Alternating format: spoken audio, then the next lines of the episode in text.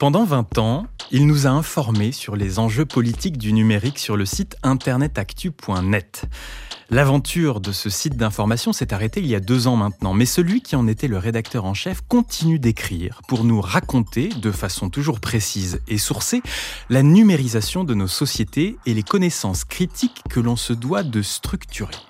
Salut, c'est Steven Jambeau, vous écoutez l'atelier des médias de RFI. Pendant 20 minutes à la radio, plus encore en podcast parce qu'on peut se le permettre, je reçois Hubert Guillot qui a récemment posté sur son blog personnel un diagnostic sur l'effondrement actuel de l'information. Forcément, cela a attiré mon attention. RFI. Bonjour Hubert Guillot. Bonjour Steven Jambeau. Bienvenue dans cette émission que vos réflexions ont nourri. Mes prédécesseurs Philippe Couve, Ziad Malouf et Julien Lebot ne me contrediront certainement pas. Hubert, pour vous présenter, eh bien, euh, j'aimerais qu'on revienne sur votre signature de mail. Il est écrit journaliste, blogueur, rétro-ingénieur des internets. Expliquez-moi ce que cela veut dire. Journaliste et blogueur, j'ai pas besoin. Rétro-ingénieur des internets, c'est une formule un peu humoristique, mais qui signifie très concrètement qu'aujourd'hui, il nous faut comprendre la technologie en fait. Comment elle fonctionne, quels sont ses impacts sociaux, politiques, économiques. Et rétro-ingénieur des internets, ça veut dire qu'il faut regarder comment la technologie fonctionne, son impact sur le social, pour essayer de comprendre en fait ses effets sur le monde. L'atelier des médias. Dia, dia. Le 11 janvier dernier, sur votre blog personnel, vous avez publié donc un article intitulé L'effondrement de l'information point d'interrogation. Vous constatez que les réseaux sociaux, longtemps centraux dans la diffusion de l'information en ligne et donc dans la vie réelle, ces deux mondes étant de plus en plus intimement liés, superposés, eh bien euh, s'éloignent désormais de ce rôle. Alors, cette histoire, en fait, est une histoire des algorithmes ou des systèmes de recommandation. Et c'est ça qu'il faut essayer de comprendre. Le problème, c'est qu'elle est compliquée, c'est une histoire technique en fait, qui a des impacts sociaux. Pour reprendre au tout début, en fait, dans les années 2000, ce qu'on avait comme mode de filtrage de l'information, c'est ce qu'on appelait le filtrage collaboratif. Vous l'aviez par exemple sur Netflix, mais qui n'était pas encore le site de vidéo à la demande, mais qui était un site d'envoi de DVD par la poste, ou quand vous choisissiez un film, on vous en recommandait un autre, selon en fait ce que les gens avaient loué sur la plateforme. C'est ça en fait le, filtrage collaboratif. Donc c'est-à-dire que les internautes entre eux, eh bien, se recommandaient aussi des choses d'une certaine façon. C'était très social. C'était une forme de sociabilité très mesurée, très très orientée, mais c'était ce que vous aviez sur Amazon. Les clients qui ont acheté tel titre ont aussi acheté tel autre titre. Ça, c'est les premières formes de recommandations qu'on avait en fait euh, et que vous pouviez avoir un petit peu sur sur sur les plateformes algorithmiques premières. Mais c'était vraiment euh, très très simple. Et par exemple, on a appris plus tard que Amazon, plutôt que de recommander d'autres achats, avait tendance à influer son algorithme en disant euh, si vous avez acheté le dernier DVD de Michael Moore, je vous recommande un autre DVD de Michael Moore parce que les gens ont plus tendance à faire des achats sur quelque chose qu'ils connaissent plutôt qu'une recommandation d'un autre documentaire qu'ils ne maîtrisaient pas. Ça, c'est le, premier niveau ou la première histoire des algorithmes, en fait. Dans les années, euh, euh, avec la naissance de Facebook et des, des, médias sociaux, comme on les appelait à l'époque, il, naît un petit peu euh, d'autres modalités, en fait, que des recommandations simples. Euh, grosso modo, euh, au tout début de ces réseaux, quand on s'abonnait à Facebook, on s'abonnait, c'est ce qu'on appelle la souscription, l'abonnement. On s'abonnait à des gens qu'on suivait et ce qu'on voyait dans nos fils, c'était l'actualité de ces gens qu'on suivait. Il n'y avait pas d'autre traitement, en fait. Et c'était un réseau social, euh, c'est toujours d'ailleurs un réseau social qui est euh, symétrique d'une certaine façon, c'est-à-dire que je suis ami avec vous, vous êtes ami avec moi, euh, et puis à l'époque, eh bien, on partageait tout, et, et, toutes ces informations étaient mises un petit peu sur un même plan sans que les algorithmes interviennent beaucoup. Tout à fait. Au début, c'est vraiment la, la, la, modalité de l'abonnement. Donc, vous abonnez à quelqu'un et vous recevez son actualité. Hmm. Le problème, c'est que ces réseaux se sont beaucoup, beaucoup développés, beaucoup d'utilisateurs, et donc au bout d'un moment, on ne pouvait plus suivre les actualités de tout le monde, et donc il a fallu imaginer de nouvelles formes algorithmiques. Et là, on passe, euh, en, grosso modo, en, en 2010, Facebook invente en fait avec de l'IA, de l'apprentissage automatique, en fait, l'EdgeRank, ce qu'on appelle. Euh, C'est-à-dire, il se met à, à mettre un score au contenu selon l'intérêt des utilisateurs. Donc vous n'aviez plus seulement les gens auxquels vous êtes abonné, mais d'un coup, ce qui rentre en compte, c'est euh, euh, ce que les autres gens ont aimé en fait. Donc, ce qui va déplacer en fait les, informations que vous recevez en tant qu'utilisateur, c'est ce qui va beaucoup déplacer l'information. Par exemple, vous allez beaucoup voir euh, ce que les autres ont commenté, ce que les autres ont aimé. Et, non seulement tout ce qu'ils ont publié. Donc vous allez voir, par exemple, ça va beaucoup favoriser la photo, la vidéo ou certains liens avec des commentaires. Toujours dans ces évolutions algorithmiques, euh, l'une autre, une autre des grandes transformations, c'est toujours avec ces systèmes d'apprentissage automatique. Euh, c'est en 2015, mais là c'est pas sur Facebook, c'est sur YouTube en fait, où il va y avoir une autre modification. YouTube aussi s'est développé sur le, le, même modalité. On vous recommande ce que les autres ont aimé pendant très très longtemps. Et en fait, on se rend compte que ça n'arrive plus à fournir ou à satisfaire les utilisateurs. Donc, euh, ils vont changer leur formule. C'est là où ils intègrent en fait vraiment de l'IA avec l'équipe Google Brain. Et en fait, ce que ça va passer, c'est qu'on passe, euh, ça va, ça va engendrer plusieurs euh, transformations.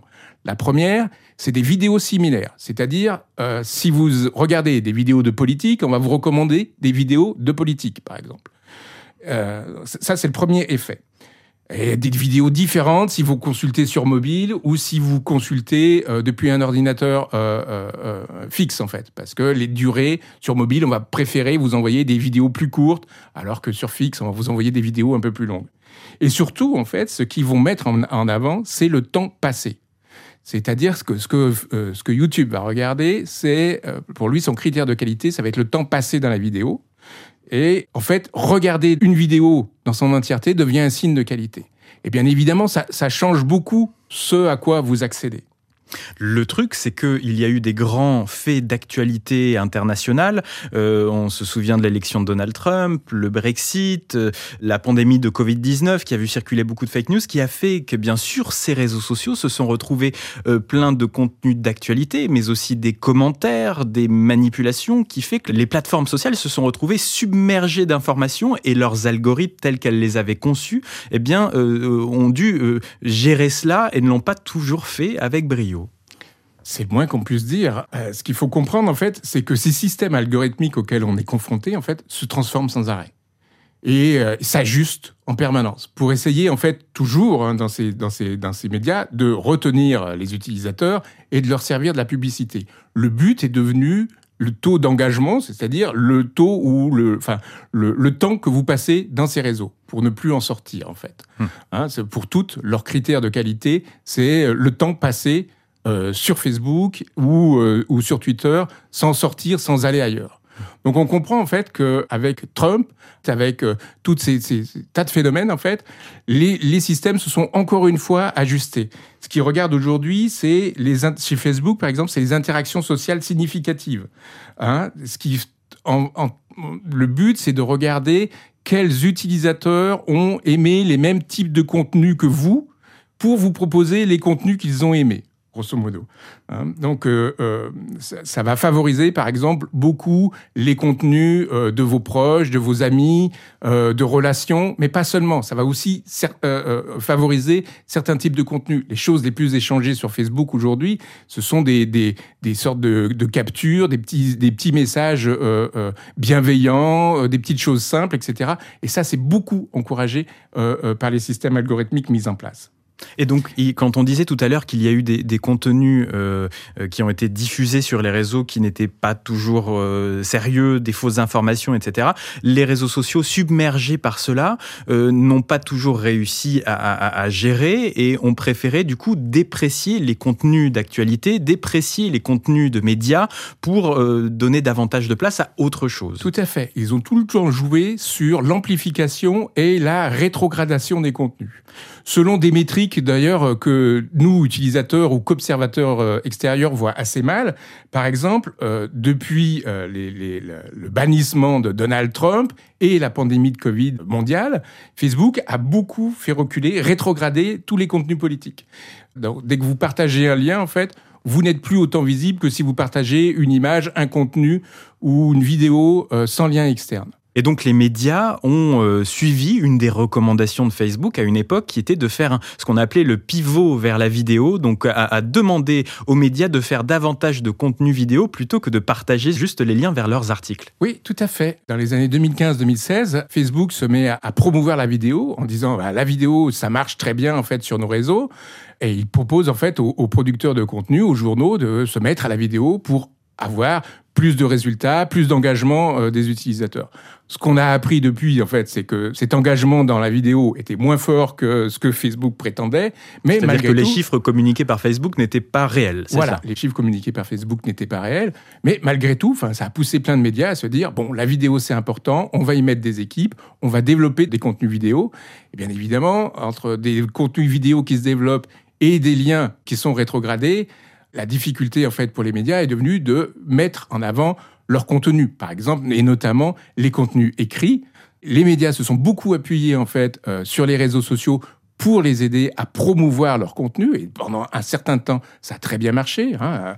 À la grande époque des réseaux sociaux et de leur rapport à l'information, ce que vous trouviez le mieux ou le plus, euh, c'était des liens vers des articles, vers de la presse, euh, vers des contenus intéressants, etc. Et on voit bien que tout ça, en fait, aujourd'hui, c'est considérablement rétracté, en fait, mais vraiment par une volonté, en fait, assez politique des réseaux de rétrograder ce type d'informations. Mais ce qui est dingue, c'est que les médias, pendant longtemps, du coup, ont investi sur Facebook, ont essayé de faire grossir des communautés pour leur apporter du trafic, euh, ont, dépensé énormément d'argent là-dedans. Et, en fait, vous citez dans votre article, Hubert Guillot, une enquête de Morning Consult qui dit qu'en fait, les gens aiment davantage Facebook maintenant qu'il y a moins d'actualité.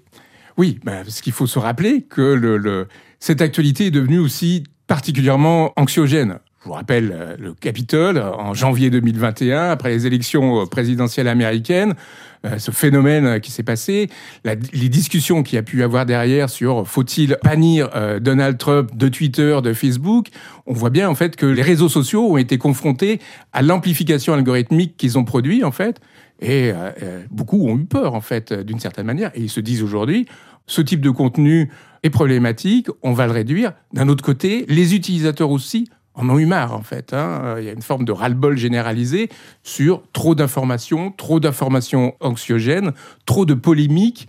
Euh, Twitter est assez connu en fait pour euh, son côté très toxique, euh, très polémique, qui fait que vous êtes repris par d'autres sur des sujets que vous ne maîtrisez pas nécessairement, accusé d'une certaine manière. Enfin, tous ces côtés très très polémiques en fait ont fait peur aux, utilisateurs. On le voit très fortement aujourd'hui dans le fait que le, nombre d'utilisateurs sur Twitter est en train de, reculer assez nettement.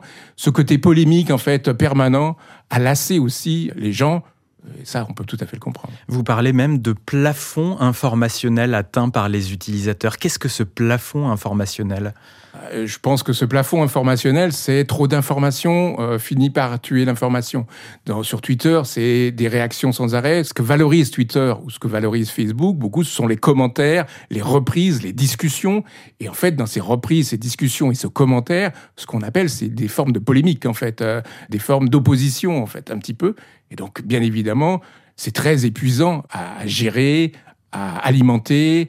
On le voit aujourd'hui avec plein d'utilisateurs qui se détournent profondément de ces réseaux pour aller vers des choses euh, qui peuvent être euh, non algorithmiques, particulièrement. Il y a des, plateformes de newsletters, par exemple, comme Substract, ou euh, le réseau Mastodon, qui n'a pas d'amplification algorithmique, pour essayer de retrouver en fait des communautés d'usagers à souscription simple donc euh, l'abonnement dont je vous parlais tout à l'heure, est sans amplification algorithmique, qui finit par devenir assez problématique sur certaines plateformes. Et, dans tout cela, alors que les utilisateurs, les internautes se détournent parfois des médias, on a vu émerger aussi des influenceurs qui justement portent euh, d'autres messages, euh, interviennent sur d'autres sujets, incarnent davantage les sujets, là encore. Sur cette question en fait de la montée de l'influence, en fait, les plateformes ont favorisé les auteurs de, de contenu qui faisaient le plus d'engagement, qui faisaient le plus de vues, pour le dire plus simplement, en fait, depuis un moment. Notamment avec euh, les modalités de rétribution des utilisateurs. Sur euh, YouTube, euh, si vos contenus génèrent suffisamment d'audience, vous pouvez accéder à des modalités de rétribution. Donc, euh, sur la publicité que met YouTube euh, sur les réseaux, vous allez en avoir une petite part. Et donc, bien évidemment, cela a généré en fait euh, des publics spécifiques sur chaque plateforme. Vous avez la même chose sur Instagram, vous avez la même chose sur Facebook d'une certaine manière. Et donc, bien évidemment, ce qui se passe en fait, c'est qu'on a des certains types d'utilisateurs qui vont surperformer sur cette plateforme et que les plateformes vont chouchouter. La difficulté, c'est que chaque plateforme a les siens, ou les, qui ne sont pas les mêmes. Hein. Vous pouvez avoir quelqu'un qui est très suivi sur TikTok, absolument pas suivi sur YouTube, ou très peu, euh, etc. Donc des, des formes de plateformes très segmentées les unes des autres, en fait. Oui, donc il y a une, une, fragmentation des audiences également et des, des, gens qui sont sur une plateforme et qui ne sont pas sur l'autre et qui fait aussi que eh bien, les, les, les, façons de produire de l'information, la façon de produire des contenus, l'étiquette, comme on pourrait dire, de chaque plateforme est différente et que ben, les influenceurs s'y adaptent, mais les médias aussi essayent d'être présents un peu partout au risque de n'être présents nulle part. Tout à fait vous ne produisez pas les mêmes vidéos sur TikTok et sur YouTube, même si ce sont des contenus vidéo. En fait, aujourd'hui, sur YouTube, on va favoriser des vidéos très très longues. C'était intéressant de voir qu'il y a 10 ans, la durée des vidéos sur YouTube, c'était 3, 4, 5 minutes. Aujourd'hui, c'est une demi-heure, voire une heure, voire deux heures, en fait. Donc on voit bien que les contenus mis en avant ne sont pas les mêmes et sont bouleversés. À l'inverse, sur TikTok, TikTok ne favorise que des contenus extrêmement courts. Hein. C'est ce qu'il valorise, ce sont les vidéos qui sont regardées jusqu'au bout sur TikTok. Hein. Donc c'est des vidéos très très courtes. Et il favorise en fait la réaction immédiate. Sur TikTok, euh, euh, vous n'avez pas de très peu d'hashtags qui sont suivis. C'est vraiment des sortes de pulsions où vous regardez la vidéo jusqu'au bout ou vous la zappez. Et c'est ça qui va en fait favoriser certains types de vidéos sur d'autres, qui favorise en fait ce qu'on dénonce beaucoup, ou ce qu'on entend beaucoup dénoncer sur TikTok, des vidéos très simplistes, des jeux sociaux, genre des danses ou des choses comme ça, euh, et, que certains peuvent qualifier de vidéos un peu faciles, débiles, mais peu, peu d'informations en fait. Et effectivement, sur ces plateformes, il y a des modalités en fait où il faut que les contenus s'ajustent aux algorithmes sans que les gens ne sachent vraiment euh, ce que sont ces algorithmes. Et avec une force de recommandation algorithmique qui est parfois impressionnante, c'est le cas de TikTok sur la plateforme sur laquelle eh bien, on ne se rend pas vraiment compte du temps que l'on passe dessus, mais en, se connectant dessus, on peut rester une heure, deux heures, trois heures sans voir le temps passer, tellement les recommandations sont parfois précises par rapport à l'attente de l'utilisateur lambda. Oui, oui. Encore On s'adapte en tout cas à ses attentes et sa consommation personnelle. Ce ne sont pas que ses attentes et sa consommation personnelle. Encore une fois, ces effets d'engagement, ce sont des métriques qui sont regardées par rapport à d'autres utilisateurs. Donc TikTok va beaucoup euh, euh, valoriser, par exemple, la nouveauté et ce qui a marché auprès d'autres utilisateurs qui lui semblent semblables à vous-même, en fait. Euh, donc, si vous vous mettez à regarder des contenus de danse, vous allez avoir plus de contenus de danse. Si vous regardez des pranks, des blagues, des blagues, vous allez avoir plein de blagues qui vont arriver sur votre fil, etc. Et d'une manière euh, très naturelle. C'est la difficulté pour moi aujourd'hui de TikTok, en fait. Hein, c'est ce temps passé. Donc, cette survalorisation de ce que vous faites, de là où l'algorithme vous entraîne, qui me semble vraiment poser un problème très, très spécifique à TikTok, en fait. Euh, le taux d'engagement, la probabilité qu'un utilisateur s'intéresse à un message qui lui est recommandé, grosso modo, pour la plupart des plateformes, il est inférieur à 1%. Sur TikTok, il monte jusqu'à 5%. Ce qui veut dire en fait que TikTok arrive très très bien à recommander des choses aux utilisateurs. Et vous précisez même que les recommandations algorithmiques personnalisées, d'une certaine façon, réduisent notre ouverture aux autres, puisqu'on a l'impression d'être ouvert vers les autres, mais en, réalité, on est ouvert vers ceux qui pensent comme nous, ceux qui consomment ou produisent les mêmes choses que nous, euh, et qui fait qu'on n'a pas une découvrabilité, disons, très grande. Non, parce que ce n'est pas ce que les algorithmes favorisent en fait. leur but n'est pas de vous ouvrir en fait à des choses différentes. Au contraire, c'est de vous garder dans ce que eux calculent comme vos centres d'intérêt pour que vous restiez le plus longtemps possible. Je veux prendre le temps de vivre, arrêter de courir sans savoir où je vais. Je veux demain, je vis à demi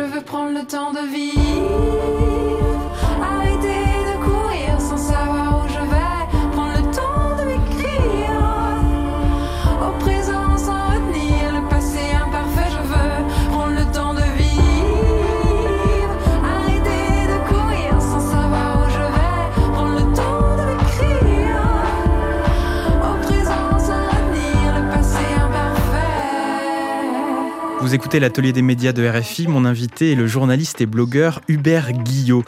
Hubert, début janvier, vous écriviez sur votre blog L'alliance entre réseaux sociaux et information a vécu. Reste à savoir ce que le monde de l'influence va produire dans un monde où la force de l'écrit et la structuration de l'information semblent s'estomper du fait de machines à recommandation qui ne sont plus bâties pour eux. Voyons ensemble les, les conséquences majeures de ces évolutions-là pour le monde de l'information. Et vous écrivez notamment les médias viennent de perdre leur influence culturelle. Ce ne sont plus des prescripteurs comme auparavant. Alors, sur ces réseaux sociaux, en tout cas, c'est sûr et certain, ils ne sont plus les, prescripteurs. Mais parce qu'en fait, le contenu écrit est de plus en plus dévalorisé. Le lien externe qui conduit jusqu'à ces médias n'est pas la métrique principale de, de ces réseaux. Ce que ces réseaux vont favoriser, Twitter par exemple, ce qui favorise le plus, c'est le retweet, c'est le commentaire à un tweet et la réponse de l'auteur premier à votre commentaire. Et ça, il va le mettre extrêmement en avant par rapport à tout le reste. Ce qui veut dire que le lien, en fait, vers une source fiable ou autre, n'est pas la chose qu'un réseau comme Twitter met en avant. Et c'est la même chose sur Facebook ou autre. Où il y a des réseaux d'ailleurs qui sont très fermés, c'est-à-dire que sur TikTok ou sur Instagram, on ne fait pas véritablement de lien Oui. sortant pour renvoyer vers une source. Par Tout exemple, l'idée de ces, de ces plateformes-là, c'est de garder les utilisateurs captifs. Tout à fait. Donc, ce qui veut dire que les médias s'adaptent aux plateformes sur lesquelles ils sont et doivent produire des contenus propres, euh, des contenus spécifiques. Quand vous regardez par exemple Le Monde sur Instagram ou, euh, sur TikTok, euh, ce sont des vidéos produites à partir des articles spécifiquement euh, pour ces publics et vous n'avez pas de lien pour aller, ou vous avez un lien mais très peu cliqué, pour aller vers le contenu originel. Donc ça nécessite en fait pour les médias de s'adapter, d'avoir des équipes spécifiques pour essayer de continuer à toucher certaines formes d'utilisateurs avec la difficulté en fait derrière, bah, c'est que ce contenu spécifique a un coût, un coût à produire et qui ne se répercute pas nécessairement derrière en abonnement, en gens qui vous suivent sur ces plateformes, certes, mais derrière, il faut arriver à les transformer en abonnement. C'est une vraie difficulté Et- pour plein de médias. Et quand bien même ils investissent, ça ne marche pas toujours. Vous Oui. citez John Herman de New Yorker, puisqu'on est dans une année de campagne présidentielle, enfin d'élections au niveau mondial extraordinaire. Il n'y a jamais eu autant d'élections à travers le monde en une seule année que en cette année 2024. Et donc vous citiez euh, John Herman du New Yorker dans, dans votre article de blog. Euh, je cite La campagne présidentielle de 2024 aux États-Unis risque d'être la première sans médias pour les grands récits politiques. La conversation va se passer où? La conversation, en fait, euh, euh, il y a toujours en fait des médias, il y a toujours des, des, des- des médias presse et télévisés et radio qui existent en fait. Le problème, en fait, c'est vraiment cette diminution ou cette attrition euh, des médias sociaux, mais également derrière, en fait, du modèle économique de nombre de médias. Aux États-Unis, par exemple, aujourd'hui, les médias papier ou web locaux sont en très grande difficulté. Je crois qu'on compte, il y a plus de 50% des comtés américains qui n'ont plus de médias locaux d'information, par exemple. Et de même, la difficulté qu'on a, alors ça marche encore très très bien pour des grands médias comme le New York Times, mais parce qu'il arrive aujourd'hui à des audiences qui sont internationales, la difficulté c'est pour plein d'autres médias. Comment arriver à capter un public, à générer des abonnements sur des médias un peu moyens? Moi, ce que je vois beaucoup, c'est plein de médias moyens qui ferment en fait, euh, qui sont en difficulté structurelle parce qu'ils n'arrivent pas à trouver leur modèle économique. À l'inverse, la seule chose qui reste, c'est le micro commentaire, donc euh, la newsletter d'information personnelle, euh, le blogueur isolé, le, le tweetos euh, euh, qui, arrive à accumuler un peu d'audience, l'influenceur vidéo qui, lui, arrive encore à accumuler d'audience, mais dans des médias qui sont très unipersonnels autour d'individus et de leur sociabilité, en fait. Donc c'est ça, vous l'écrivez là encore, le monde commun disparaît avec cette fragmentation des réseaux, des usages, et vous écrivez qui connaît la vidéo la plus populaire de TikTok, qui connaît les contenus les plus vus de Facebook, l'émission la plus populaire de Netflix. Eh bien, j'ai regardé et je vous avoue que ça ne me parlait pas. Je n'avais, pas vu cette vidéo TikTok, je ne connaissais pas ce, contenu Facebook ou, ou ni même cette émission Netflix. Oui, oui, c'est cette grande fragmentation, en fait. Ce que l'on voit n'est pas ce qui se voit le plus sur ces réseaux. En fait, selon nos profils, selon nos sensibilités, nous sommes classés différemment. Et donc, euh, nous ne voyons pas, selon votre âge, vos, euh, ce que vous aimez ou ce que vous n'aimez pas, des choses différentes vous sont recommandées. La grande difficulté, c'est d'arriver à comprendre ce qui se passe sur ces réseaux, qui est d'autant plus difficile qu'aujourd'hui, l'accès à ces réseaux pour la recherche, etc., se referment. La plupart de ces réseaux sont très fermés, par exemple, à des questions de recherche externe. Ils veulent pas qu'on vienne voir ce qu'il se passe chez eux, comment ça fonctionne. Et ça, c'est une vraie difficulté politique euh, ou sociale pour nous tous, en fait. Alors même qu'une plateforme comme Facebook serait passionnante à, à observer euh, pour des historiens ou des sociologues, par exemple. Oui, oui, tout à fait. Alors, ce qui s'est passé ces, ces, ces, dernières années, encore une fois, depuis les transformations de 2018-2020, euh, c'est en fait les, la, les, l'accès aux chercheurs à ces contenus est de plus en plus difficile. Sur Twitter, depuis l'arrivée de Elon Musk, par exemple, l'accès aux interfaces de programmation, aux API, s'est refermé, elles sont devenues payantes et en fait, les, chercheurs ne peuvent plus y accéder. Donc, ce qui demande aux, aux chercheurs, par exemple, de faire des sondages par eux-mêmes, d'essayer de trouver des contournements, de scraper euh, c'est-à-dire de collecter des contenus euh, extérieurs pour essayer de faire des, des, analyses, mais qui sont toujours imparfaites parce qu'en fait, ils n'ont pas accès aux données de ces plateformes. Hubert Guillot, les conversations en ligne sont de moins en moins ouvertes. En tout cas, elles se font de plus en plus sur, de façon privée sur les plateformes, notamment sur WhatsApp. Euh, et, et vous écrivez que demain, nos conversations seront au moins en partie animées par des intelligences artificielles. Donc j'aimerais qu'on parle de ces intelligences artificielles et, vous écrivez qu'elles ont des billets idéologiques déjà euh, par le simple fait de savoir qui les a créées. Oui, tout à fait. Elles ont non seulement des biais, si vous avez bien compris déjà ce que je vous ai expliqué sur les questions algorithmiques, on voit bien en fait qu'il y a des modifications en, en, permanence. Et ces questions algorithmiques, ce sont aussi des intelligences artificielles. Mmh. Dans un réseau comme Facebook ou Twitter, vous avez plein de systèmes. Il y a des systèmes de modération qui viennent déqualifier des contenus. Il y a des systèmes euh, de, qui viennent euh, euh, scorer les différents contenus auxquels vous allez pouvoir être soumis donc qui vont valoriser certains contenus plutôt que d'autres, etc. Les intelligences artificielles, elles sont déjà partout. La transformation qu'inscrit aujourd'hui c'est les, les, grands modèles de langage, à la chat GPT par exemple, c'est qu'en fait, euh, vous allez euh, pouvoir euh, interroger ou créer de l'information directement sans passer ni par les médias, ni par quoi que ce soit d'autre. Vous allez pouvoir discuter directement avec des systèmes qui vont vous synthétiser l'information sans que vous sachiez nécessairement d'où elle provient. C'est ça, sans toujours la sourcer d'ailleurs. Voilà, sans toujours la sourcer, parce que l'une des grandes difficultés aujourd'hui, c'est qu'on ne connaît pas les données d'entraînement de ces grands modèles.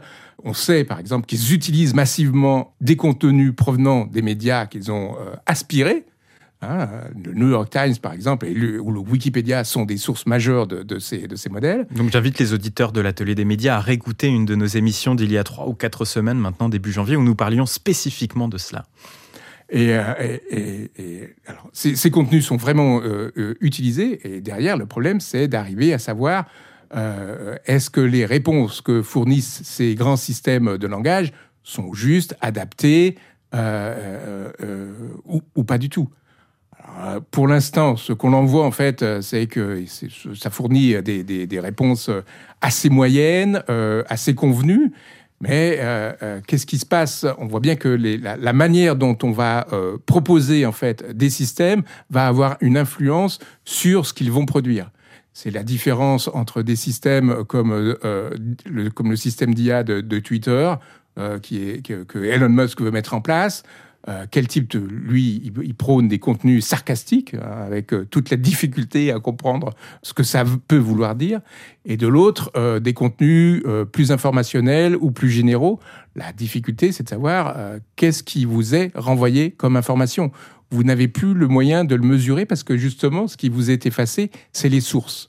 Ou ce qui est fantasmé parce que de, demain, ces systèmes vont se mettre à pouvoir citer des sources, mais avec la difficulté de bien pouvoir les vérifier, d'être sûr euh, d'où elles proviennent. C'est une vraie, une, de vraies nouvelles questions en fait euh, euh, qui arrivent sur un web qui ne sera plus le web des réseaux sociaux, mais une sorte de web synthétique où on ne sait plus à qui on parle et on ne sait plus qui nous répond. Vous citez James euh, Vincent qui a écrit sur The Verge euh, L'ancien web est en train de mourir et le nouveau web a du mal à naître. Oui, oui, c'est ce qui se passe actuellement. Euh, on voit qu'il y a une nouvelle transformation en cours et qui va bouleverser le, le champ de l'information. On commence déjà à le constater. Sur Google, le taux de qualité de réponse est en train de s'effondrer, en fait parce que justement, il commence à être pollué par ces productions de l'IA, ces productions qui peuvent être très marketées, très marketing.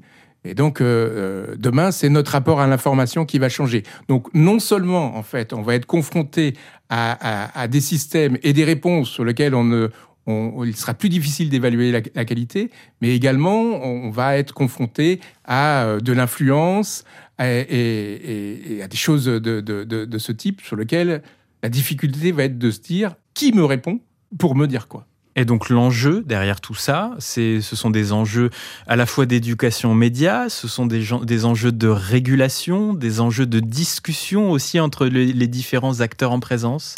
Oui, tout à fait. C'est un, peu tout ça en fait. Il faut pouvoir agir à plusieurs niveaux. Il faut effectivement accompagner les gens sur euh, comment est-ce qu'on s'informe et qu'est-ce qu'une information. Ça reste toujours quelque chose d'assez capital. On voit que le niveau reste quand même massivement assez difficile pour les gens. On pose une question, ils veulent une réponse. La difficulté, c'est de savoir d'où vient, euh, comment est produit cette réponse. Aujourd'hui, déjà, quand ils arrivent sur un site, ils ne savent pas nécessairement quel est ce site, d'où il vient, qui le produit, et ce que ça signifie. Vous l'avez là très fortement, par exemple, aujourd'hui, dans les vidéos, les reels que vous avez sur Facebook vous tombez sur des, vidéos très très étranges, des, blagues ou des, euh, contenus vraiment. Euh, la question que ça pose, c'est vraiment mais qui produit ça? Pourquoi est-ce que c'est produit? À qui ça rapporte? Et qu'est-ce que c'est? Et, comment ça fonctionne? Le risque, bien évidemment, c'est que ce genre de choses soit accentué demain par ces recommandations automatisées. Euh, j'aimerais qu'on parle de la question générationnelle derrière tout ça, puisque euh, vous citez euh, Shaika qui, dans le New Yorker, avait écrit L'Internet n'est plus amusant. Euh, et on pourrait se dire que c'est peut-être une question générationnelle. Ça ne nous fait pas rire, nous, euh, vous et moi, mais ça fait peut-être rire des internautes qui ont 16 ans, 18 ans, 20 ans, 25 ans. Oui, oui, ou d'autres types de profils. On voit bien qu'il y a des échanges qui restent nourris sur des plateformes comme LinkedIn, ou autres, en certains types de publics. Vous avez la même chose sur des forums euh, euh, WhatsApp ou autres. Mais effectivement, euh, ce qui se passe peut-être, ou ce qu'on peut prendre aussi en compte, c'est aussi aujourd'hui, ce ne sont plus les, les 30, 55 ans qui sont les plus utilisateurs de l'Internet, c'est la génération en dessous, les 18-30 ans qui se mettent en fait massivement à, l'utiliser. C'est eux qui produisent des références culturelles aujourd'hui que nous, plus âgés, avons du mal à décrypter parfois. Donc bien évidemment, il y a cette transformation un peu générationnelle euh, d'Internet, c'est quelque chose qui bouge tout le temps. Euh, moi, si vous me demandez de citer des influenceurs d'aujourd'hui, j'en connais très peu, ou ceux que je vais citer ne sont plus ceux d'aujourd'hui et sont déjà un peu âgés en fait. Donc, les utilisateurs euh, ou le gros des utilisateurs à un instant T façonnent aussi eh bien les discours et les outils. Tout à fait, vraiment, et renforcés en fait par les processus algorithmiques qui sont derrière. Donc il y a ce jeu sans arrêt entre les systèmes techniques et leurs utilisateurs et leurs spécifications euh, particulières. Alors on pourrait se dire qu'on va vers le pire, euh, qu'il y a une véritable dégradation des contenus en ligne, et pourtant certains voient dans l'évolution actuelle du web, eh bien une période créative, subversive et drôle. C'est le cas d'Anil Dash pour le Rolling Stone que vous citez. Moi, je pense que c'est comment dire, ce, web euh, drôle, subversif, euh, ces contenus un peu spécifiques, ils ont toujours existé en fait. ils sont là depuis l'origine du web. Vous avez toujours eu des, des, sites étranges, des contenus particuliers qui sont vraiment riches, différents, etc. Le web des débuts, c'était ça aussi. le web des débuts, tout à fait, c'était ça. Euh, la difficulté, en fait, c'est que dans ces plateformes sociales, ils ont eu beaucoup de mal à exister. Le web différent, euh, euh, celui sur lequel vous pouvez pas commenter ou des contenus un peu étranges et bizarres, ont toujours été un peu anecdotiques je ne pense pas qu'il y ait une transformation euh, euh, radicale. Je pense qu'on voit plus peut-être aussi des choses euh, où les gens essayent de s'amuser, de sortir en fait de ces de ces plateformes pour proposer d'autres choses. Mais ça, j'ai l'impression que c'est vraiment quelque chose qui a toujours existé, même si c'est resté toujours marginal. La question est-ce que ça va être plus valorisé ou moins valorisé demain? Je pense que ça va être pas très valorisé.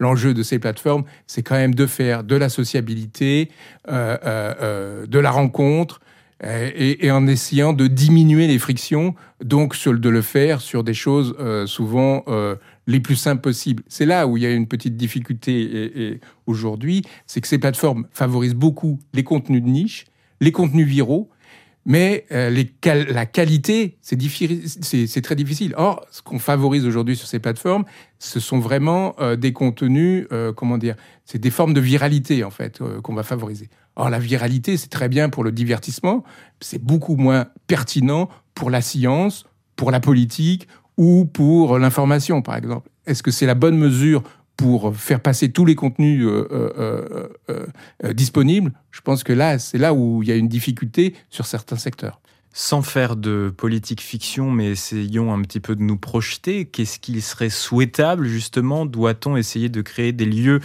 qui favorisent un certain type de conversation, qui soient inclusives? Est-ce à des, grandes organisations internationales que d'essayer, elles aussi, de mettre sur pied leur propre réseau social? Je ne sais pas, un jour l'Union européenne qui décide de faire un propre réseau social, euh, vers quoi est-ce qu'on doit se diriger? Que les médias et quoi Que doivent faire les médias médias, face à cela, euh, doivent-ils viser quasi uniquement ou se recentrer en tout cas sur leurs propres environnements, euh, à savoir leurs sites et leurs applications, sans parier euh, sur un nouveau réseau social qui débarquerait demain? C'est une bonne question et il y a plusieurs choses sur lesquelles je pense on peut essayer de jouer. je pense qu'effectivement, comme vous le dites, aujourd'hui, les médias ont tendance à fonctionner beaucoup en silo sur eux-mêmes et euh, le fait du, recul de, la recommandation sociale leur est très défavorable. Or, ils ont besoin, euh, je pense que par exemple les médias de presse écrite pourraient essayer de s'allier pour se dire on va avoir besoin d'un réseau social parce qu'il y a encore des utilisateurs de la presse écrite, il y a encore des, des, utilisateurs qui veulent du contenu de qualité, et ça, on ne le trouve pas et on ne sait pas le proposer. Même aujourd'hui, euh, moi qui suis encore un grand lecteur de presse, euh, sur le monde, le, le, seule chose qu'on vous propose, euh, grosso modo, en termes de recommandations, c'est les articles les plus vus ou les plus lus. Ouais, ça m'intéresse pas. Je voudrais savoir quels sont les articles les plus intéressants du monde qui sont passés depuis une semaine. Et, et ça, j'ai besoin d'un moteur de recommandation spécifique. Et c'est pas que le monde, en fait. Parce que moi, je m'intéresse à toute la presse écrite et j'aurais besoin d'un outil qui va continuer à favoriser ça comme ont pu le faire en fait les réseaux sociaux à une certaine époque. Donc je pense qu'il y a des choses à bâtir effectivement euh, de la part des médias euh, de ce côté-là, des alternatives aux mesures de l'engagement telles qu'elles sont proposées par les médias sociaux. C'est très difficile pour eux, ça se demande de, de changer de logique et de construire des choses ensemble. Je ne dis pas du tout qu'on va y arriver, mais ça serait vraiment des, choses intéressantes. Bien évidemment, d'autres médias sociaux, il y a le chercheur Ethan Zuckerman, par exemple, qui propose depuis longtemps de se dire on a besoin de diversité dans les réseaux sociaux. Or, aujourd'hui, même si leurs mesures d'engagement sont très diverses les uns par rapport aux autres, grosso modo, vous avez une, euh, quelques plateformes euh, qui dominent l'ensemble et il n'y a pas assez de diversité. Lui plaide, par exemple, pour euh, des réseaux sociaux publics, donc organisés euh, pour le bien commun, euh, pour de l'information ou certains publics très spécifiques. je pense que ça, c'est vraiment aussi une autre piste très très riche pour euh, diversifier, adresser des publics particuliers et proposer autre chose. L'autre enjeu, bien évidemment, c'est un enjeu de régulation, de transparence, où les autorités ont à demander à ces réseaux euh, d'être plus attentifs à ce qu'ils font, euh, de montrer ce qu'ils font euh, concrètement, comment est-ce qu'ils amplifient, comment est-ce qu'ils rétrogradent de, l'information. Et il y a également des formes d'interdiction, certainement, ou, ou, des, choses qui sont vraiment difficiles. La mesure du temps passé, par exemple, hein, vraiment, euh, comme on l'a aujourd'hui euh, sur TikTok, par exemple, est extrêmement problématique. Si Twitter faisait la même chose, c'est-à-dire, par exemple, si vous arrêtez sur un tweet ou si vous euh, vous arrêtez parce qu'il y a une vidéo qui va se lancer toute seule, et souvent ce sont des vidéos trash sur lesquelles on, peut s'arrêter, on voit bien que là, ça a des impacts collectifs assez énormes. Donc je pense qu'il y a peut-être aussi des formes de, de, de régulation forte en disant, bon, le temps passé, c'est peut-être pas un bon outil de mesure pour ces réseaux, sinon ça va favoriser les pires contenus, les contenus viraux, les contenus très trash, les contenus très politiques. Donc il y a certainement aussi des formes de régulation à imaginer. Tout en laissant aussi des espaces de liberté, parce qu'Internet, c'est aussi ça. Oui. Internet, ça a aussi toujours été la liberté, la liberté d'expression, le, le partage des contenus, la mise en relation des gens, etc. Oui, oui, tout à fait. Et c'est ce qu'il faut essayer de, conserver, mais selon des modalités qui sont claires pour les utilisateurs, euh, compréhensibles pour eux. Par exemple, euh, vous avez le, le, le, blogueur américain Cory Doctorow qui dénonce en fait aujourd'hui les systèmes algorithmiques euh, tels qu'ils sont en disant euh, vous nous emmerdez hein, euh, avec euh, avec ces recommandations algorithmiques. Moi, je, quand je m'abonne à quelqu'un, je veux pouvoir suivre cette personne. Je veux qu'on revienne à la souscription, à l'abonnement, etc. Et effectivement, c'est c'est cette ces ajustements algorithmiques vont parfois trop loin, etc. La difficulté, c'est que les plateformes ont des modèles économiques. Donc, ce qu'il faut peut-être inventer, c'est d'autres modèles économiques de plateformes. On en revient à ce que je vous disais à l'instant. Donc imaginez euh, d'autres plateformes pour d'autres types de contenus, pour d'autres formes de, de, de, recommandations qualitatives. Merci beaucoup Hubert Guillot. C'est moi qui vous remercie. Je rappelle que vous êtes journaliste, blogueur, rétro-ingénieur des internets. Et restez avec nous puisque comme chaque semaine, l'atelier des médias donne la parole aux blogueurs et blogueuses francophones de RFI, de la communauté Mondoblog que nous portons depuis 2010. Mondoblog fête donc ses 14 ans cette année. Direction Madagascar. Avec un vocabulaire dépassant parfois les 60 000 mots, la langue malgache se démarque par sa diversité. Que vous soyez un passionné de langue, un amateur de jeux de mots ou simplement curieux, le monde blogueur malgache Andrea Miali Ranaï Vosson vous convie à une réflexion approfondie sur cette richesse linguistique. Salut. Moi, c'est Andrea Vosson. Je suis mondoblogueur malgache et mon blog c'est randiamial.mondoblog.org. J'aimerais vous parler d'une langue qui me tient particulièrement à cœur, le malgache. C'est ma langue maternelle et laissez-moi vous dire, c'est un trésor linguistique. Personnellement, je trouve ça génial de jouer avec les mots, surtout quand ils sont aussi taquins avec leur polysémie la polysémie donc c'est juste un terme chiqué pour dire qu'un mot peut jouer les caméléons et avoir plusieurs significations. À Madagascar, il existe un mot magique qui rassemble à lui seul la liberté et le pouvoir, et ce mot c'est afak. Mais la polysémie de ce mot peut parfois semer la confusion dans nos esprits. Vous voyez, afak n'est pas du genre à choisir entre liberté et pouvoir.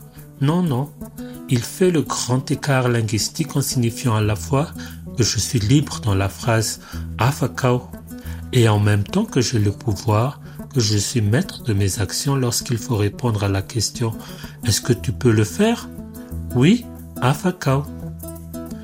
Mais du coup, moi, en tant que malgache, plutôt averti de tout ce qui se passe dans mon pays, il y a une question qui me titille.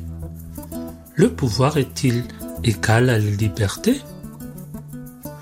Car si la liberté réside dans l'absence d'emprisonnement, comment peut-on se dire vraiment libre si l'on ne peut pas voyager faute de moyens financiers?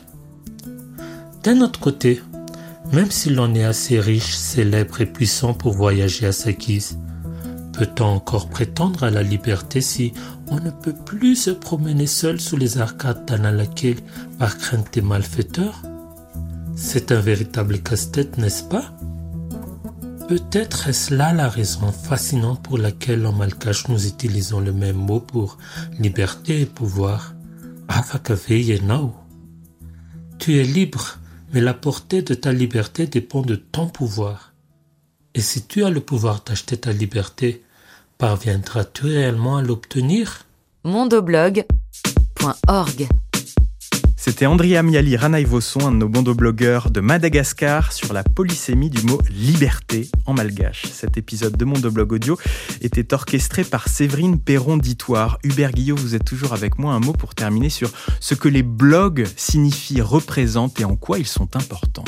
Je pense que, enfin, pour une certaine génération, euh, l'internet reste un espace d'expression en fait n'est jamais devenu le grand espace d'expression. Ce n'est pas tout le monde qui publie, ce n'est pas tout le monde euh, qui ont accès à ces plateformes.